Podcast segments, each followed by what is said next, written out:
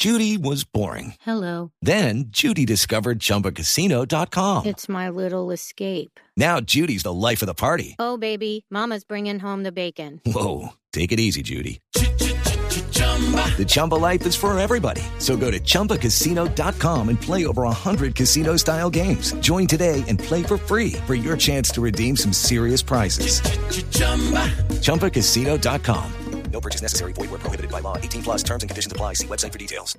La firma de los nuevos contratos de Transmilenio y el otro sí que introdujeron ayer significa para los miles, millones de usuarios del sistema de transporte público en Bogotá que van a reparar más de 1.100 buses, porque hoy no había claridad sobre cómo se pagaban esas reparaciones, que hay cierto nivel de sostenibilidad financiera para mejorar la circulación y el número de rutas en Bogotá. Luis Fernando Acosta se encuentra en las calles de la ciudad. Néstor, buenos días. La principal consigna del distrito y los operadores del SITP es que el sistema mejorará su servicio, un servicio criticado por la gente del común que debe sufrir todos los días para sobrevivir dentro del transporte público. Eh, vienen llenos y hay que esperar varios minutos, alrededor de unos 20 o 30 minutos dependiendo pues hacia el destino donde uno vaya. ¿Se se programa para poder llegar temprano a su trabajo? Sí, claro que sí, tiene que salir uno por ahí 6 de la mañana para poder alcanzar a llegar 7 y 30, 8 al, al trabajo. Esta situación es el resultado de la escasa flota de buses que funciona en la actualidad. El distrito ha informado que son cerca de 1.100 buses que están varados y sin operar dentro de los patios. Con tantos buses detenidos se presenta un déficit en la prestación del servicio que termina disminuyendo la frecuencia de las rutas y la imposibilidad de poder transportar a todas estas personas. Muchísimo tiempo, 20 minutos, media hora. Terrible, porque es que eso pasan muy llenos, los buses pasan de por allá de vez en cuando y cuando llegan a pasar pasan hasta que no los recogen a uno. Sumado a que todos los días se ven buses que presentan fallas mecánicas sobre las vías. A veces sí es, es frecuente verlos varados y esperando que pase el siguiente para recibir, recoger a la gente que se quedó ahí esperándolos.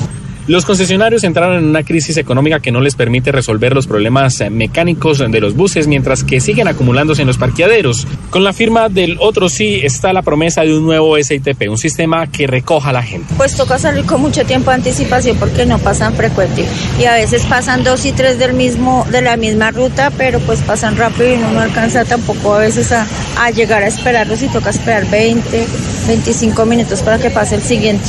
La sostenibilidad económica del sistema está apoyada en el Plan Nacional de Desarrollo que faculta a las ciudades para disponer de recursos que garanticen un adecuado servicio de transporte integrado, recursos que podrán llegar incluso del pago que hacen los ciudadanos por las multas de tránsito. El distrito explicó que se garantiza un buen servicio para los usuarios pensando en los estímulos que tendrán las empresas para recoger pasajeros. Y sobre la evasión y los colados, el documento de los nuevos compromisos con el SITP incluye un factor de modificación de los nuevos controles en los accesos y torniquetes dentro de los buses para evitar que los pasajeros de los buses azules se sigan moviendo sin pagar el pasaje. Néstor. Gracias, Luis Fernando. Esa es la explicación, pero esto básicamente quiere decir que lo que se ha firmado es el salvavidas de ese sistema integrado de transporte en Bogotá. Néstor, doctora... porque, porque es que el, el, tema es que lleva, llevábamos más de siete años tratando de hacer este arreglo porque esto le había, recordemos que este es el gran contrato que le quedó muy mal hecho a Samuel Moreno, que dejó maniatada prácticamente a, al distrito, que no podía moverse en este tema y por eso la calidad del servicio se veía afectada. Ciertamente Pero es una... con una hemorragia financiera, ¿no? Porque si hay algo que ha afectado las finanzas del distrito desde que se firmó ese contrato es eso. Pero la, no solo el tema financiero, Héctor, a mí lo que me alegra es que esto significa recuperar buses que están hoy guardados, claro, no, no, claro, aumentar no. las rutas. Y recuperar poner... la capacidad del distrito de pedirles calidad a los operadores, porque es que la manera como quedó firmado el contrato en su momento, prácticamente los dueños del sistema eran los operadores. Parecía imposible lograr una modificación en esos contratos que quedaron tan mal hechos. 9 de la mañana, 46 minutos.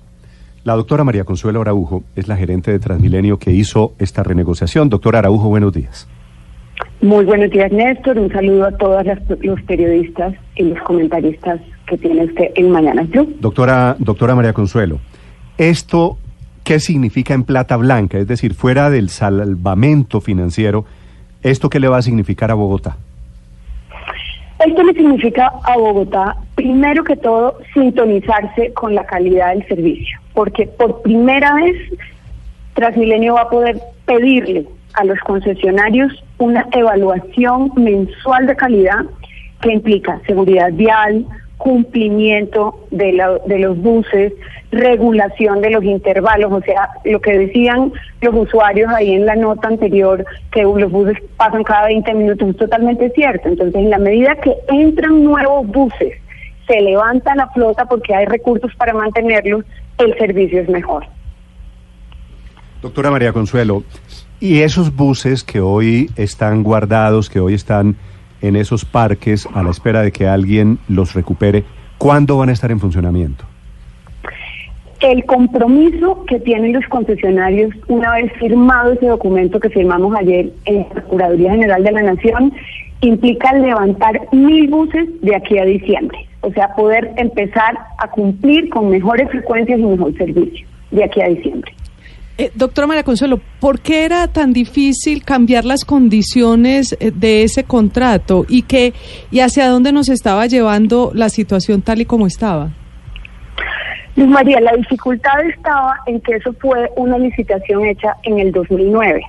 Entonces, cambiar las condiciones de un contrato que fue licitado implica pues un- una dificultad jurídica que nos implicó a nosotros trabajar en unos estudios durante varios meses, pero sobre todo conseguir la seguridad jurídica que nos dio el Plan Nacional de Desarrollo y que nos facultó para hacer las modificaciones en pro de la sostenibilidad del sistema y de la mejora del servicio.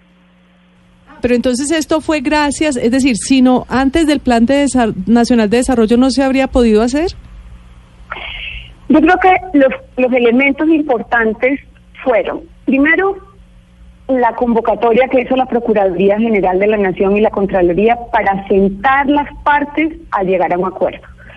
Segundo, que los concesionarios designaron un vocero, un vocero que nos facilitó mucho ponernos de acuerdo sobre los temas. Y tercero, garantizar la seguridad jurídica para que el riesgo, tanto para los usuarios, para los funcionarios que estamos eh, firmando esto, para los concesionarios, no exista porque hay una tranquilidad que el Plan Nacional de Desarrollo nos amparó. Sí, doctora María Consuelo, ¿cuánto vale todo esto? Porque la buena noticia, por supuesto, es que se recuperan buses, se va a agilizar el sistema del sistema integrado de transporte. ¿Cuál es el costo? El costo, Néstor, es 1.7 billones para los próximos 10 años. O sea, son aproximadamente 170 mil millones al año en promedio, pero no se va a ejecutar así, sino que al principio se ejecutará más proporcionalmente, o sea, 1.7 billones. La buena noticia es que se hizo un ejercicio responsable para garantizar, también con el plan de desarrollo, que la plata no salga del bolsillo de los usuarios, sino de unas fuentes que se establecieron como el parqueo un día, el cobro por la libre circulación, las multas, etcétera. Entonces, existe la senda de gasto, pero también los recursos garantizados de una manera responsable. Aquí tengo, tengo un cuadro que me están mandando unas personas que han analizado este tema, que me dicen los operadores van a pasar de recibir 4 billones a 7 billones de pesos. ¿Eso es cierto? No, no, no, no. Eso no es cierto. A precios constantes, la diferencia es 1.7 billones. Y esos operadores, porque me imagino que, que el- saldrán los críticos de eso, doctora María Consuelo, esos operadores, a ellos eh, que les va a entrar más plata, ¿a qué se comprometen? Eso es lo muy importante. Yo creo que el compromiso que hoy en día es primero vigilado por la Procuraduría y la Contraloría para garantizar que se cumpla. Lo segundo es poder chatarrizar, o sea, sacar de circulación 2.500 vehículos que, que cumplen vida útil. Lo tercero es reemplazarlos por buses más limpios. Entonces ahí nos vamos a reducir un 14% de contaminación que hoy en día genera tanto el SITP provisional como el SITP por cumplir vida útil.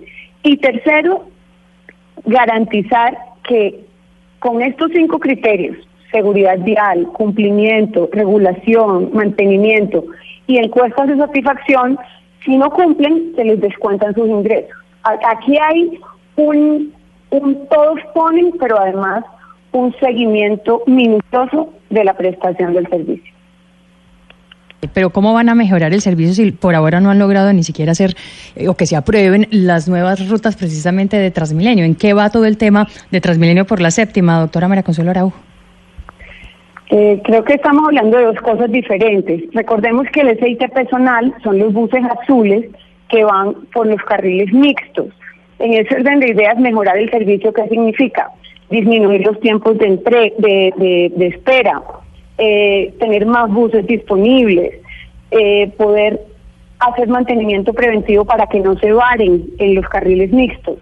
El tema de la construcción de la carrera séptima es para el componente troncal y lo que queremos ahí es garantizar pues que existan otro tipo de alternativas más eficientes para los eh, las personas que viven sobre el corredor y que se movilizan sobre el corredor de la séptima. Sí, doctora María Consuelo, me, me, surge una duda. Dice usted que esto estaba licitado desde el año 2009 y conocemos los problemas que ha tenido y quienes vivimos en Bogotá padecemos este desastre, el, ese ITP provisional. Pero este no es un antecedente complicado para la administración que suceda a la administración de Peñalosa en el sentido de que si encuentra, por ejemplo, adjudicado al metro, diga, Se puede renegociar. Claro, y diga, ah, no, si ellos pudieron hacerlo con el SITP por 10 y tanto billones, pues nosotros nos podemos sentar y, mo- y, y modificar. ¿No es un antecedente complicado? Pues la, la facultad que generó el plan de desarrollo es muy concreta. Dice, los sistemas de transporte masivo deben ser sostenibles. Y para que sean sostenibles, los contratos podrán renegociarse y modificarse. En ese orden de ideas, la sostenibilidad pues tiene que verse en un todo y en, el, en un mediano y largo plazo.